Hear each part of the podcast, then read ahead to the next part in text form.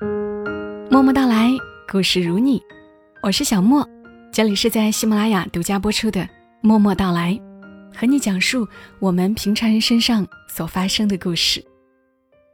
今晚的故事来自于作者孙来丽，笔名石狮子，八零后新锐作家，他是一名医学生，在他去年的新书《且以温暖度余生》当中。讲述了很多称不上伟大，但很富有生活气息的故事。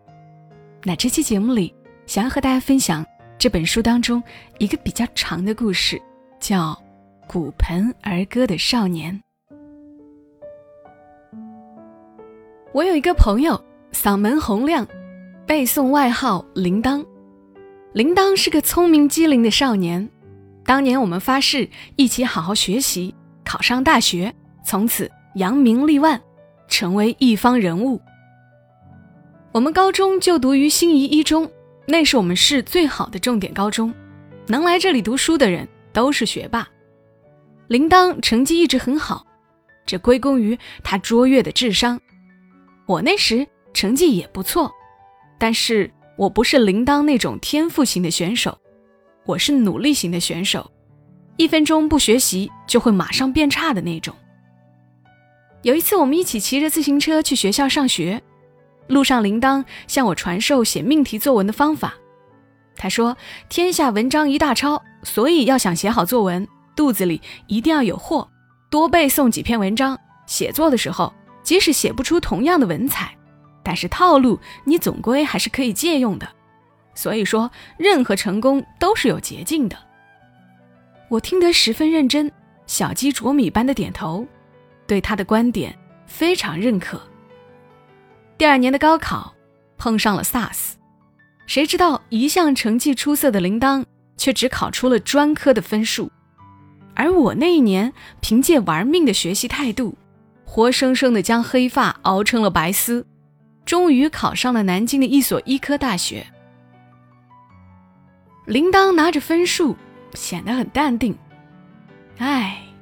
我就知道应试教育是专门扼杀我这种有才华的天赋型选手的。铃铛没有选择复读，而是去了苏南一所专科学校。大二时，铃铛来南京找我玩，我带他去了中山陵，看着身边一对一对的情侣手挽手结伴而行，铃铛忽然伤感地说道：“唉，我想我是该谈恋爱了。”这搞得我措手不及，匆忙问道：“有目标吗？要目标干什么？我就是块磁铁，女孩就是铁屑，碰到合适的女孩，她自然会被吸引上来。”我被他的言论再次震撼了。铃铛在南京玩了三天，三天后我送他去南京火车站，离发车还有一个多小时。我们俩靠在候车大厅的铁椅上聊着天儿，铃铛一点也没有离别的伤感，反而谈笑风生，十分欢快。忽然，他贴近我的耳朵，神秘地说道：“你看，正前方那两个一男一女，奇怪不？”顺着他的手指的方向，我看到不远处有两个年轻男女，相距大概二十米。站在那里候车，男的身材挺拔，外形俊朗；女的身姿曼妙，五官迷人。他们每隔几秒会互相看对方一眼，然后朝对方方向小挪半步，继续装作若无其事等车的样子。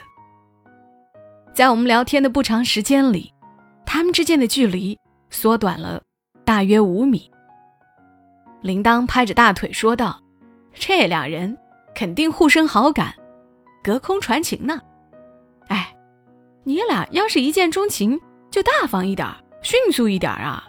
我这马上都发车了。皇上不急太监急，铃铛急他们之所急，让我十分意外。没等我搭话，铃铛站了起来。不行，我要给他们加把柴，助他们一臂之力。说完，他就走向了那个女生。只见铃铛走到女生身边，和女生轻声聊了几句。不久，女生递给铃铛一个东西。离开女生后，铃铛又走向了男生，拍了一下他的肩膀，做了一个加油的姿势，然后就回来了。我赶紧问他：“你帮那个男生要到了这个女生的号码？你实在太伟大了！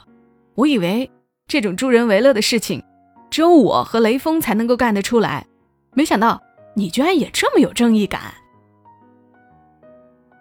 铃铛不屑地回道：“我跟你们不是一路人，你千万不要搞混了。我刚才跟那个女的说，我是一名星座专家，能预知人的爱情，已经撮合了多对情侣。刚才忽然看到你和前面那个帅哥，感觉到你俩可能是一对绝配，所以有意撮合你们。这样吧，你写个电话给我，我交给他。结果他就把号码给了我。”我过去和那个帅哥打招呼，就是做样子。从这一秒起，这个女生变成了我的猎物，谁也不要和我抢。我立刻被铃铛这种虎口夺食的霸气行为震惊住了。铃铛告诉美女，其实对你一见钟情的人是我。我强烈认为，你这样婉约的美女就应该找一个霸气外露、男人味十足的硬汉。而那个男孩子对待感情扭扭捏捏、羞羞答答，压根儿不适合你。你还是跟我这种野性男人比较好。结果几回合拉锯战之后，美女缴械投降了，成了铃铛的女朋友。她叫林一涵，在南京读大学。因为这个缘故，铃铛来南京的频率越来越高，搞得南京的街道地名比我都熟悉。铃铛大学毕业后来到南京工作，和林一涵住在了一起。他们感情一直很好，在我的理解里，他们铁定会在不久的将来步入婚姻殿堂。为此，我提早把喝喜酒的份子钱准备好了。谁知道，就在他们感情维系到第五年的时候，林一涵单方面宣布了分手。他趁铃铛不在家的空隙，删除了所有联系方式。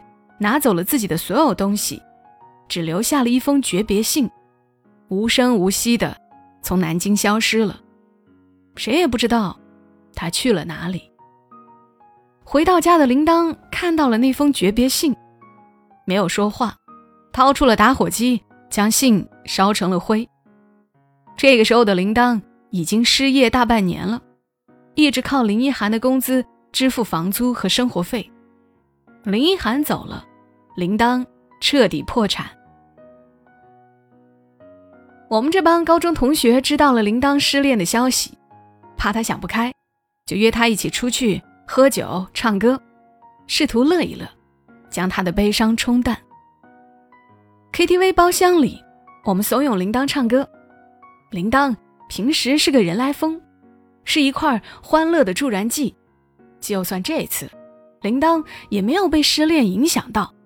他激情依旧，喝得红光满面的他，大嗓门喊道：“把我最拿手的那首《再见》给点上。”他打开随身携带的背包，从里面掏出一个钢制的洗脸盆。洗脸盆一掏出来，大家都傻眼了。洗脸盆，这货要干什么？铃铛说：“为了让大家知道我铃铛不是个一般的人。”歌儿给你们来个骨盆儿歌，Come on music。我怕我没有机会跟你说一声再见，因为也许就再也见不到你。明天我铃铛敲着骨盆，打着节拍，唱得非常投入，台下的我们都被吓坏了。这小子不会疯了吧？多少英雄好汉都难过美人关，多少风流才子都败在了情上，而铃铛也被失恋无情的击倒。工程学院的糖豆夺下铃铛的脸盆，兄弟，你心里难受，我们知道。可是你这样失恋，我们会担心你的。你精神不会出问题了吧？我听说对付失恋最好的办法，就是开始一段新的爱情。实在不行，我吃亏点儿，把我表妹介绍给你，她跟你一样，也是天不怕地不怕，你们俩在一起，一定会幸福的。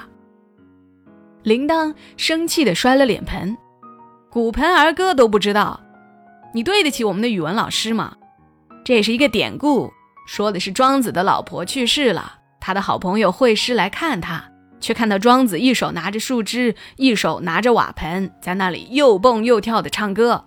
惠施很生气，说：“你老婆都死了，你不但不伤心，还敲着瓦盆唱着歌，你对得起她吗？”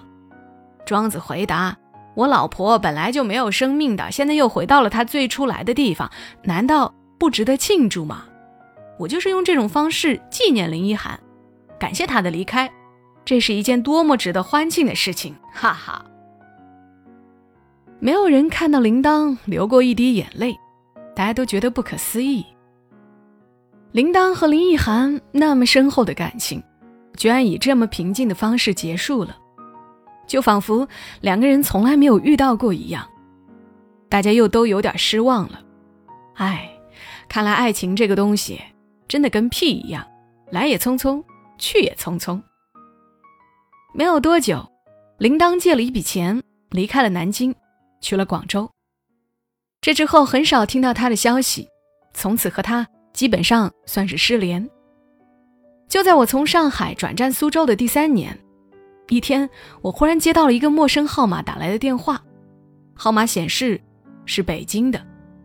接通之后，一个熟悉的声音传来，居然是铃铛。铃铛。你终于出现了，这些年你都死哪了？铃铛的出现让我很激动。那段时间，我的人生正需要温暖，多年老友的出现让我心情一下子好了很多。我在广州进了一家跨国大公司，因为业绩比较出色，我现在升职任北京大区经理了。铃铛回道：“看到铃铛这么大的变化。”我真的为他而感到高兴。岁月如果终究将离我们而去，那就让我们努力打造一个更优秀的自己。而铃铛无疑是做到了。你知道我第一天上任和新同事见面的时候，我见到谁了吗？铃铛的声音一下子提示我此处有可能有惊喜。我赶紧问道：“谁呀？”林一涵，他居然也在这家公司上班，而且就是我手下的主管。我看到他时，我都不敢相信自己的眼睛。原来这五年他一直躲在北京。他认出你来了吗？废话，他的眼睛也瞪得滚圆。我从他的眼神里读出了一个词：尴尬。不过他假装根本不认识我。既然他不捅破。我也假装什么都没有，待她如普通同事一般。这丫头当年实在太绝情了，五年的感情就当个屁一样放掉了。你知道她留下的诀别信里写的什么吗？她从我的明朝祖宗论证起，说我是个祖传的不成器的男人，一辈子出不了头。哪个女人跟着我，哪个女人瞎了眼。信中他说他瞎了五年，不想在瞎眼的道路上一路狂奔，不断超车了。我呸！我现在不是成了他的上级了吗？